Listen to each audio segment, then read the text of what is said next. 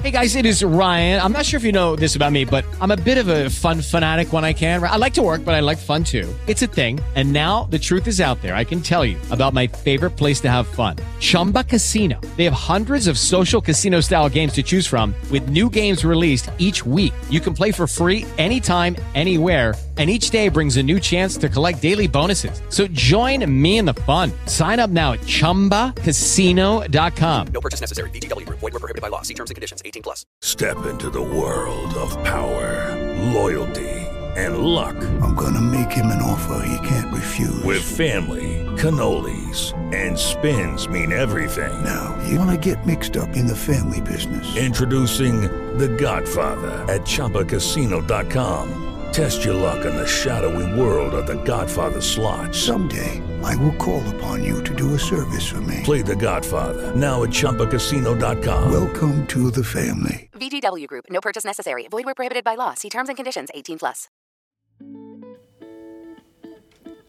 Hola amigos guitarristas, ¿qué tal? ¿Cómo lleváis la semana?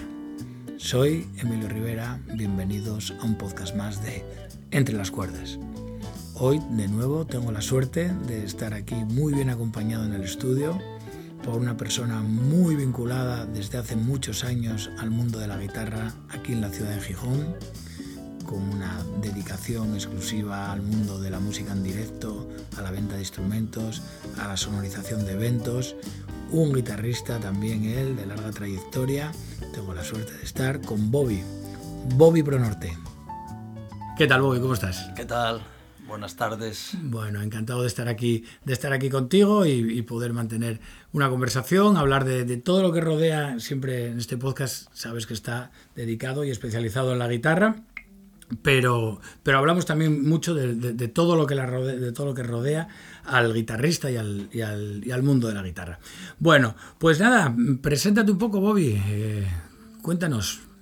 Bueno, Eres el, director, eres el director, cuéntanos un poco. José Javier García, que solo me conocen así en, en mi entorno y en mi ciudad, ¿no? en mi pueblo.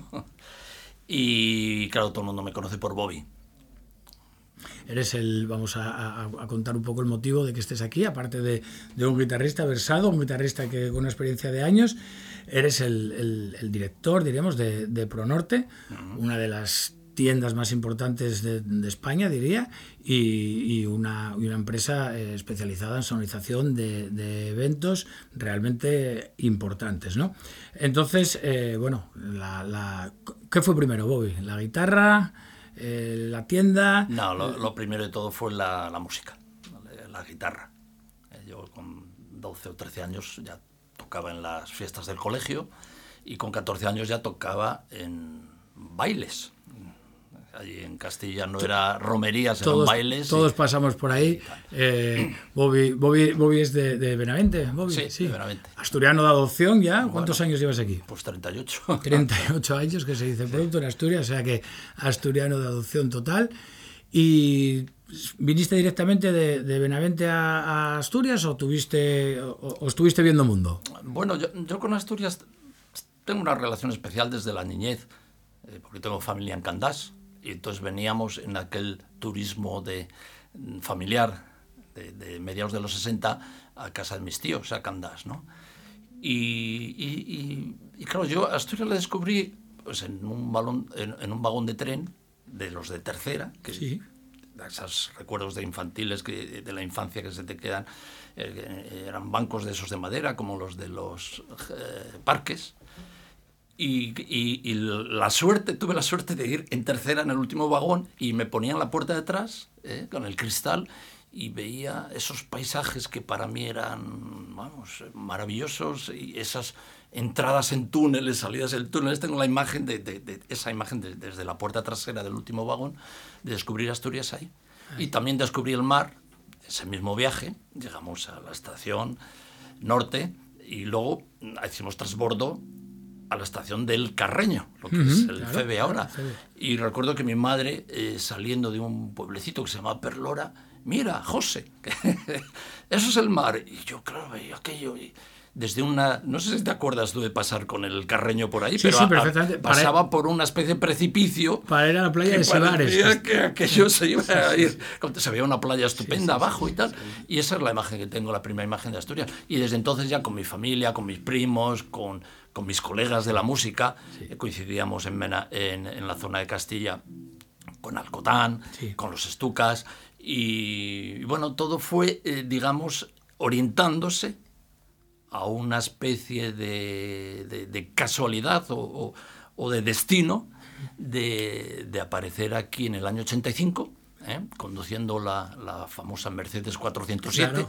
que Teníamos todas las orquestas y me presenté con el equipo de mi banda, de mi orquesta, para, mm, para hacer eh, este sueño que eh, tengo que agradecer a esta tierra y a todos los, sus músicos y todos sus habitantes que nos acogieran. Porque yo cuando, cuando hablo con gente de, de otras regiones, yo siempre digo, mira, mm, en Asturias y en Gijón en particular, tú llegas allí y el primer día eres, eres uno más, eres de aquí. Claro, Y- esa, esa perspectiva solo la puede tener eh, quien viene de fuera. Yo, yo, claro, eh, siempre halaga oír hablar bien de, de, de- de- tu tierra, que ya te digo, tú eres tan asturiano como, como pueda ser yo, pero que siempre esa perspectiva la tienes tú, que, que- que viniste des- desde fuera, claro. Sí, yo por la profesión, pues, pues claro, eh, hemos viajado mucho Claro. eh, por, por- por toda España y algunas veces fuera de España. Y efectivamente, eso mm, no se da en todos los sitios. ¿eh? Y en concreto, Gijón es especial, porque claro, Gijón es una ciudad de acogida históricamente. Para ¿eh? nosotros es una suerte que lo hayas, que lo hayas encontrado aquí. Y bueno, cuéntame, ¿qué, ¿cuántos años tienes en Pronorte ahora? ¿Cuántos años lleva abierta la tienda? Pues eh, 37, 37 años. Claro, yo desde el 85, en Yo, 1965. yo tengo, yo tengo 44, ahora 45, y para mí Pronorte es algo que siempre estuvo ahí, desde que, me, desde que me, me aficioné a la música, a la guitarra ya de crío. Claro, Pronorte para mí siempre, siempre está en, en mi recuerdo, la, eh, Pronorte, ¿no? Supongo que te haría gastar algo de dinero en, en limpiacristales, cuando de aquella época íbamos de críos, a, chavales, a, poner la cara contra el escaparate, para una, una Stratocaster, una Telecaster, y, bueno, siempre hay un algo especial en las tiendas de guitarra. Yo, yo siempre digo que hay, hay- no todas las tiendas evidentemente son, son iguales, y las tiendas de guitarra tienen algo mágico. De mano porque lo que te llevas de allí, sea cualquier cosa, es, siempre es un pequeño fetiche, ¿no? Si lleves lo que te lleves de una tienda de guitarras, es algo que vas a destinar a tu pasión, a lo que te gusta, y, y siempre es una visita especial, siempre hay tertulias, siempre hay conversación en una tienda de guitarras. Me pasa lo mismo en las de pesca y en las de bicis. Siempre, siempre, siempre tienen algo especial, pero por supuesto, debido a, a- nuestra profesión, a nuestra pasión, las tiendas de guitarra tienen algo, algo especial. Eh, ¿Notas que la gente entra a la tienda de guitarra con ilusión, que entra, que entra buscando algo que, que le va a llevar más allá? Sí, sí, sí, sí. Evidentemente la, eh, la música tiene un componente muy ilusionante. Y hacer música mm, más todavía, ¿no? Y, y efectivamente tenemos mm, clientes de todas las generaciones, de todas las edades, ¿no? Y, y se da el caso de, bueno, pues del el- el niño que llega con su padre de la mano con 12 o 13 años para que eh, quieren que, eh, elegir una guitarra, y se da el caso del jubilado, que es un señor abogado, arquitecto, conductor del alsa, mm, da igual, lo que, pero con la misma ilusión. Eh, esta- esta, eh, esto es curioso porque esto que te hablo de- de- del músico que, que se ha jubilado y que tocó de 18 años, casi todos hacen su banda y casi todos con los mismos compañeros de la adolescencia. Hay una trayectoria vital, ¿no? Sí, sí, sí. Al- al- alrededor de eso.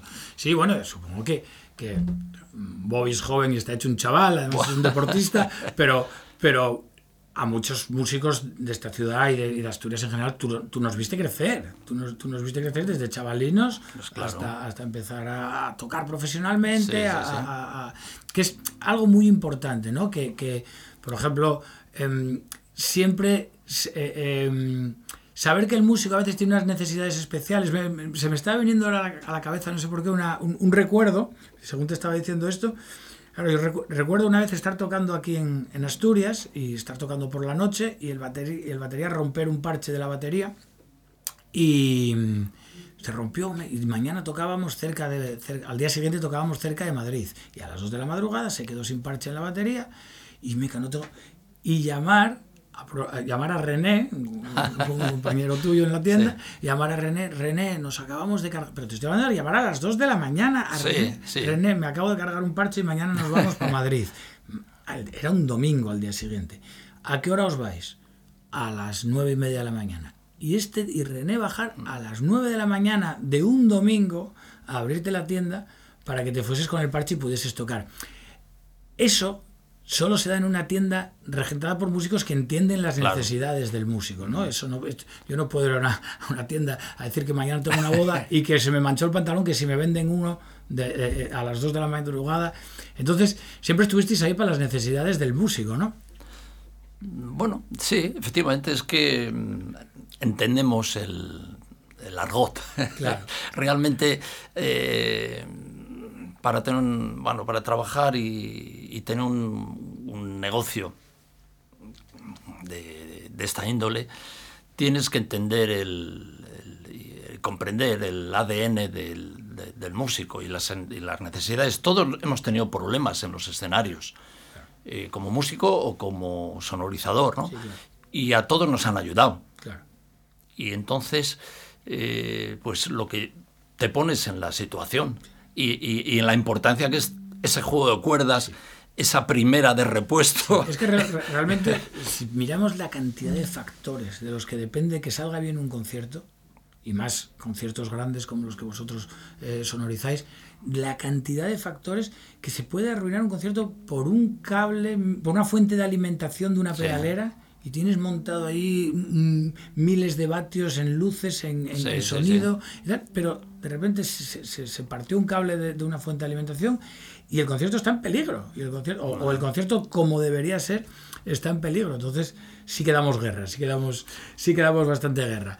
Bueno, y entonces desde, mm, desde estos inicios, desde hace 37 años hasta ahora, pues mm, ¿cómo, cómo, cómo, cómo ves la trayectoria? ¿Fuisteis creciendo? ¿Empezaste ya cuando empezasteis con la tienda sonorizabais eventos? Sí, sí, desde, el principio.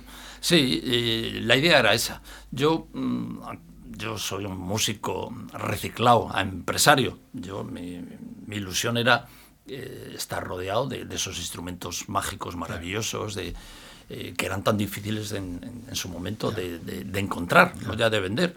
Y entonces eh, la ilusión era estar rodeado de esas mm, guitarras maravillosas, Fender Telecaster, Stratocaster, Gibson Les Paul y tal, porque, claro, yo allí tenía una pequeña tienda de discos y vendía unas guitarras españolas y a lo mejor una guitarra eléctrica al año. Entonces mi ilusión es era estar en una gran ciudad como Gijón y tener la posibilidad de tener en, en mi local eh, esos, mm, esos instrumentos mágicos e ilusionantes. ¿no? Y, y luego al- lo compartíamos con ese otro amor que es el, el- el sonido, el audio, la calidad de audio, ¿no? En unos tiempos en el que el audio era el todo. En las críticas musicales siempre mm, se hablaba del artista y siempre se hablaba del sonido, de la calidad de- de- del audio, ¿no? Y entonces yo era el manitas de mi grupo, el que mm, soldaba los cables, el que montaba el equipo, el que ajustaba la mesa de mezclas y eso me, me- me ilusionaba para aprender y, y sonorizar a otros grupos, eh, otros grupos importantes. Y en ese aspecto sí que puedo decir que, mm, bueno, aterrizamos aquí en un momento en que Gijón, yo me acuerdo también, entrabas por, por- por la autopista a los Salsas y Gijón era una ciudad gris. Sí. Era una ciudad Sí, gris, sí, como tantas y tantas y tantas de España. ¿no? Tuvimos la suerte en el 85, no sé si entramos en Europa en el 86, bueno, pues de coger esa ola de ilusión, ¿eh? esa ola de, de- de esa ilusión de, de- como país, como, como, ¿qué te diría yo? Como administración, apareció las fundaciones municipales de cultura. Empezaron a hacerse cosas. El- tuvimos la suerte de estar en una ciudad en la que, Que se hizo mucho en se aquella hizo muchísimo por la música. Mucho. Tú- tú- tú- tu modestia, no, no, no, cuéntanos, cuéntanos que, por ejemplo, qué sonorizaste, qué, qué, qué, qué artistas o qué eventos te sientes especialmente orgulloso de haber estado ahí. Bueno, yo, la, la verdad es que echando una, la, la vista atrás, pff, nunca me podía haber imaginado. Eh, pues claro, aquel chaval que estaba en aquel pueblecito de la Casilla Profunda con una guitarra intentando sacar el, el solo de Jaguar Star, del Made in Japan de Deep Purple, eh, 20 o 25 años después, estar trabajando con Deep Purple. Claro. ¿no? Aquel chaval que intentaba sacar el solo de Samba Pati, y no me sale, y otra vez repetía, estar en un escenario con Carlos Santana, Carlos Santana, claro. eh, o con eh, Robert Plant, el cantante de Led Zeppelin, ¿no?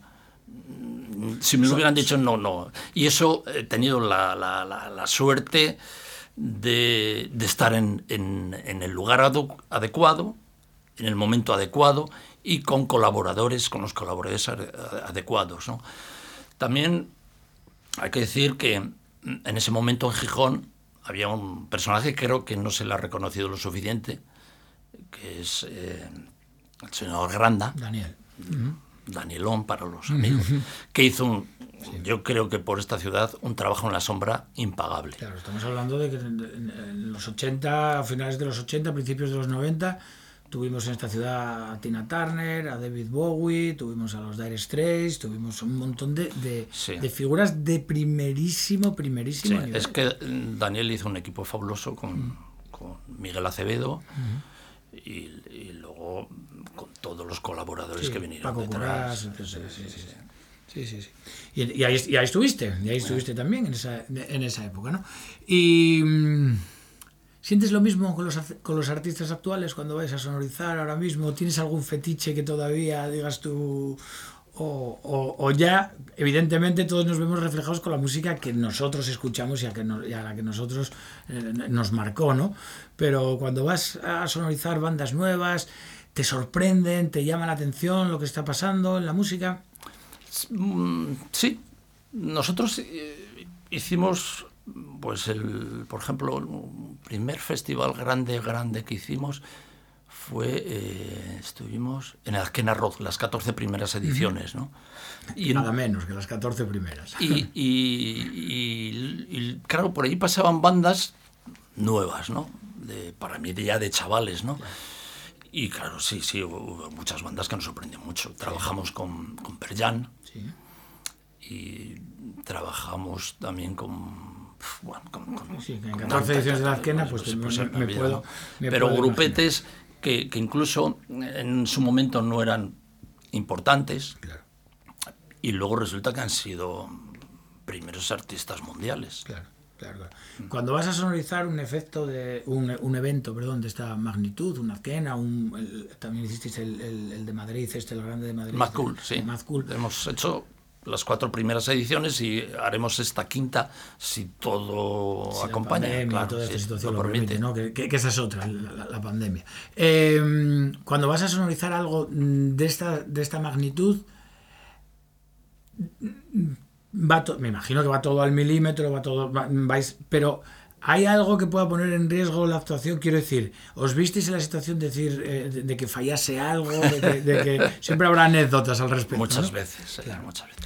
El, el- digamos, el- la, la línea del éxito al fracaso en lo nuestro es muy, muy, muy, muy delgada. Pero muy, muy delgada, ¿no?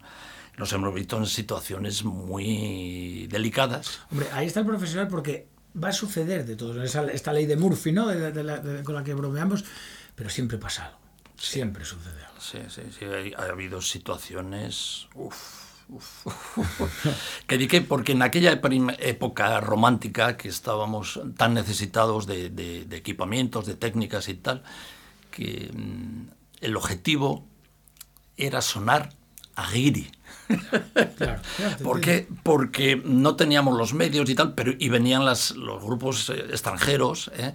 los grupos de guiris, con sus equipos, y hostia, aquello sonaba grave, contundente, limpio y tal. Y nosotros el objetivo era conseguir sonar a guiri. Y, y Pues no sabíamos. Hemos sido todos, mi generación, hemos sido autodidactas. Sí. Porque mm, sabíamos más que los que nos vendían los equipos, incluso, ¿no? Claro. Pero siempre era a base de prueba-error, prueba-error. A ver cómo suena esto, si hago esto, si- y claro, a base de prueba-error machacamos muchos aparatos, Claro, claro, muchos equipos, pero que- aprendemos mucho. Claro que sí, cosa que sí notarás ahora, ¿no? La- la- la- el grupo no, de gente con la que trabajas son gente formadísima, gente que maneja los equipos de maravilla, que tengo que decir, que lo- porque lo vivo, lo vivo en, en- en- en mis carnes cuando, cuando voy a tocar y está por norte, gente que respeta al músico de una manera absoluta y que te trata bien en el escenario, que está pendiente de tus necesidades, de monitores, de, de todo lo demás. Pero claro, están viniendo generaciones ahora muy, muy, muy preparadas a este trabajo. Se Sí. profesionalizó una barbaridad. Sí, mm, muy preparadas. Ya nos hubiera gustado tener las escuelas que hay hoy de, de audio, de imagen y sonido, ¿no?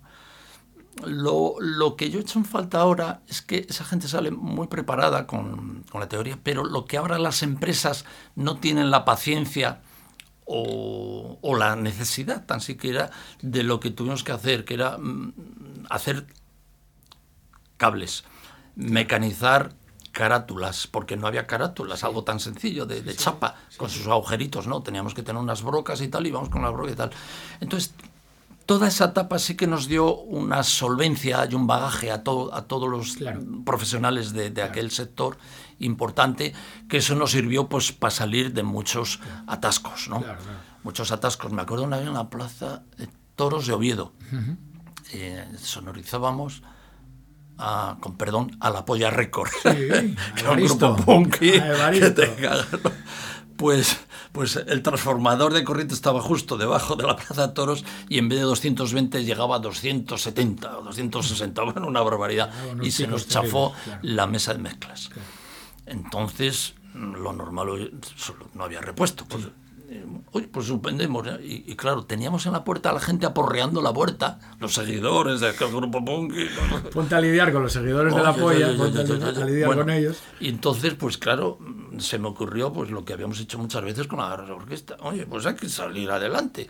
Cogimos la mesa de monitores, la sacamos para afuera y les dije, oye, hay dos opciones, o suspender con lo que pasa ahí fuera, que igual no preparamos un atacado de orden público, o coger la mesa de monitores y hacer dos envíos para afuera y dos para adentro. Sí, sí, sí, sí. y, y salimos del paso. funcionar, sí, sí, Sí. sí. Era, era otra, época- otra época también, en la- porque quiero decir, ahora todo va con escenas de iluminación al detalle. Los conciertos de ahora, bueno, son ya no son solo un, aunque aunque hace años que, que- que no es así, no son solo un espectáculo de audio, sino también de imagen, ¿no? Entonces, hombre, ahora mismo eh, de la, la- la cantidad de tecnología puesta al servicio de un concierto es, es brutal. Esta, esta, esta, esta vieja escuela, salir del paso, saber funcionar en todo eso, claro, te hace ya tener las orejas alertas y estar, Sí, y estar efectivamente, sí, sí. Bueno, vamos a hablar un poco, vamos, estamos sin guion, estamos literalmente sin guion en una charla, en una charla entre amigos. Entonces, por no abandonar a los, los que queréis oír hablar de guitarras, que estáis acostumbrados a que esto sea un canal de, de guitarra, vamos a hablar un poco de, de guitarras. Bobby, tú que trabajas pues, en la venta directa de instrumentos y desde hace muchos años, ¿cómo ves la guitarra? ¿Cómo ves el, cómo, ¿Está la guitarra en crisis? No, no.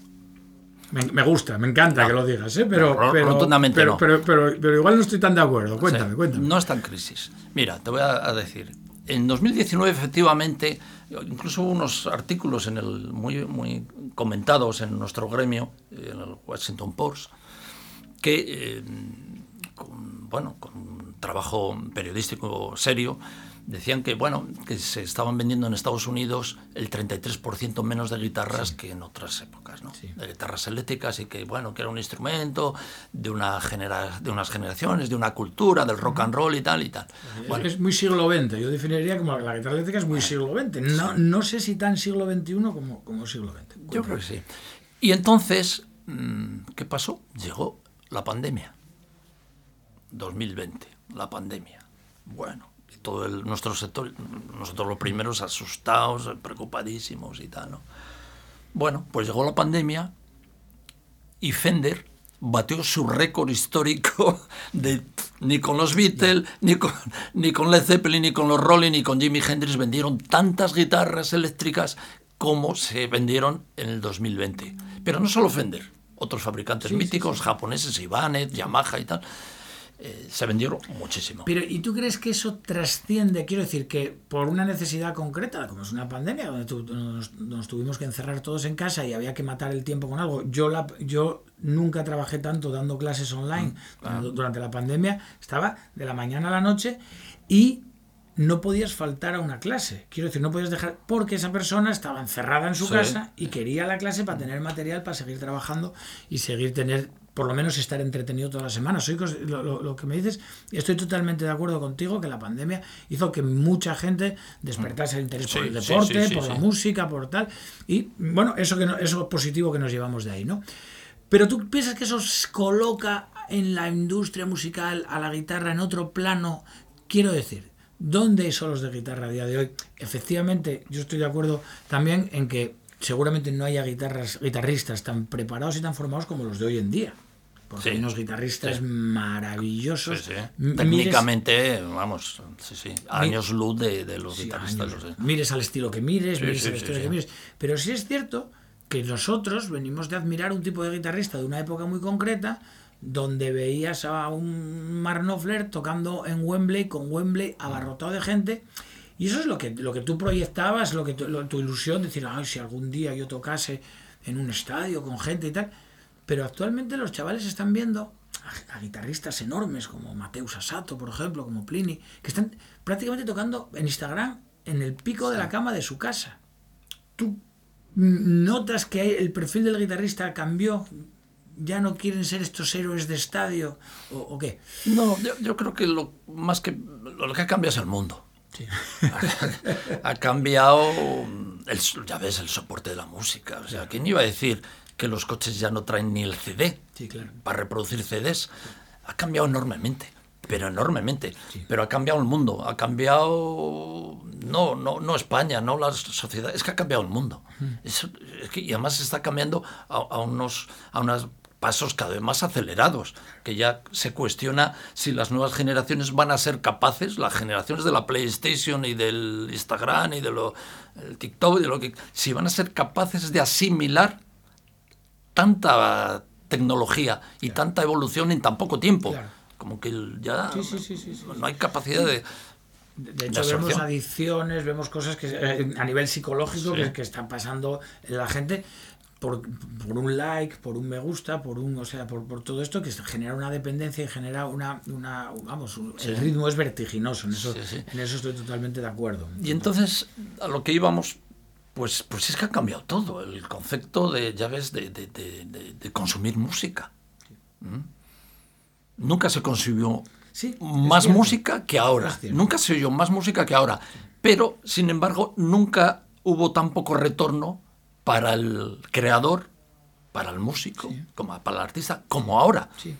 Ahora, o haces conciertos, o no vas a tener ninguna fuente de ingresos. Sí, En los 60, fíjate, había grupos de chavaletes y tal que tenían un par de éxitos, o, o algo más que un par de éxitos, y hablamos de, vamos, de los Beatles, de los Rolling se compraban mansiones, castillos, claro. iban en un Rolls Royce. Sí, sí, sí, O sea, había un retorno. Sí, sí, sí. ¿Mm? Ahora dudo yo que Perjan y toda esta gente pueda tener un castillo y Rolls Royce y tal. Bueno, cuál. todavía Pearl Jam cogió una puedo, puedo haber cogido una, una época una época fuerte no pero sí es verdad mm, por decirlo entre, entre, entre muchas comillas que la clase media musical quiero decir eh, los grupos que están arriba en, el, en el top mundial pues seguirán generando ingresos de, de una, de una manera salvaje pero sí esa clase media que mm, tenía un pequeño éxito, tenía un tal, eran conocidos,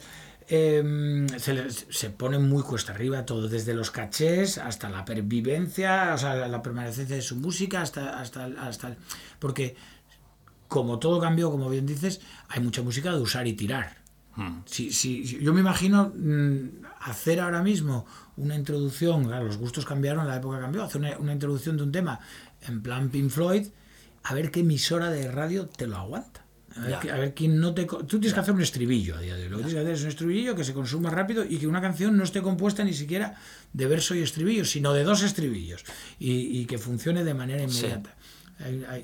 Y eso creo que se traduce a todo. ¿no? Bueno, pues eh, moviéndonos un poco más en el tema de la guitarra. ¿Se hacen buenas guitarras hoy? Sí, yo creo que se hacen mejores guitarras que nunca. Sí. Está claro. Yo, yo- lo que creo es que, que todo aquel cambio que vivimos en los 90, ¿no? de empezar a fabricar mm, las marcas mm, por Fender fuera de Estados Unidos y empezar a fabricar México, tal. Claro, esta gente llevan 30 años haciendo guitarras ahora. Claro. Hacen, o sea, no es comparable. Hacen muy buenas guitarras. Sí, no, y, y es que ahora se tiene mucha más información. O sea, el fabricante de guitarras, evidentemente, eh, han pasado 70 años de la aparición de instrumentos.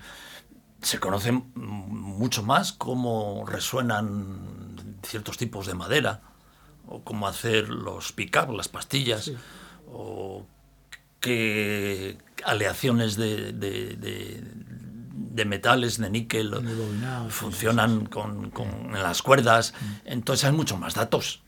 Antes era una especie de casi de, de- de prueba-error y había unas series, incluso de Fender, de, la- de Gibson, que, que- que es- que estaban muy bien y funcionaban y tenían una sonoridad y el mismo modelo y el mismo color y metal, pues había otras que no. El control de calidad ha subido muchísimo. En- digamos, realmente una guitarra eléctrica es una tecnología muy básica Sí, claro. muy básica, que solo hace falta saber los... mm, ¿Qué te diría yo? La- la- la- la- mm, los principios de las resonancias de las maderas, ¿no? Ya saben, ahora mismo ya se sabe si cortar la madera longitudinalmente o el tronco eh, transversalmente. Si la madera que funciona mejor es la de la parte de la raíz del árbol o de la parte de arriba. Eh, sabemos las pinturas, que parece que era un aparen- un- aparentemente algo, bueno, Como todo. como que le daba un toquecito, pero ya sabemos qué pinturas y qué barnices funcionan mejor. Antes no. Se sabía, oye, las Fender eh, de los 50 sonaban bien y las de los 70 mal.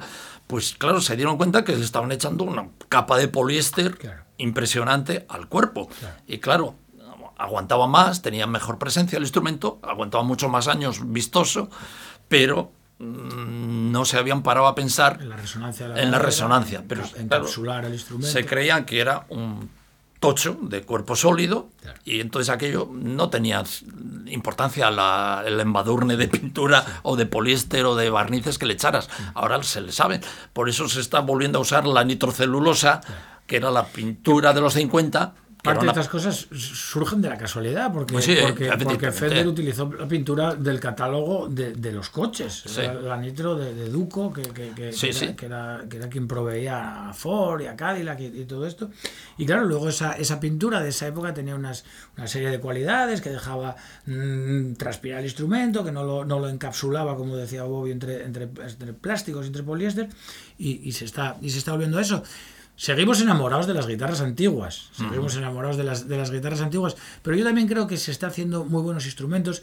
Sí es verdad que, mm, y, y en eso se está poniendo también, se está poniendo el, el- el ojo de cara al futuro, que la madera es algo que ya no existen las maderas eh, con árboles centenarios como podía existir antes y que una gran industria mm, guitarrera tendrá que mirar por el cuidado del futuro de la madera, plantar y, todo esto, ¿no?